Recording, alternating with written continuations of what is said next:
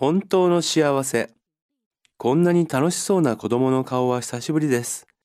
たまの休みに家族サービスだと言っては、遠くの観光地とかリゾート地に連れて行ったりしても、美味しいご馳走をレストラン食べに行ったとしても、こんな顔はしてくれません。それは結局、すべて大人の基準で押し付けているのだからでしょうね。この日は近くの公園で久しぶりにゆっくりしました。お金もかからず楽でした。でも、そんな楽なのんびりした気持ちが子供には通じたのかもしれません。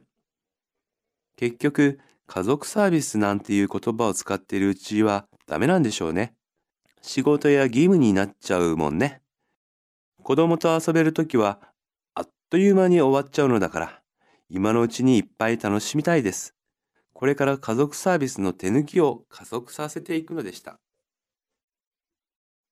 サービス、リゾート、押し付ける、のんびり、義務、手抜き。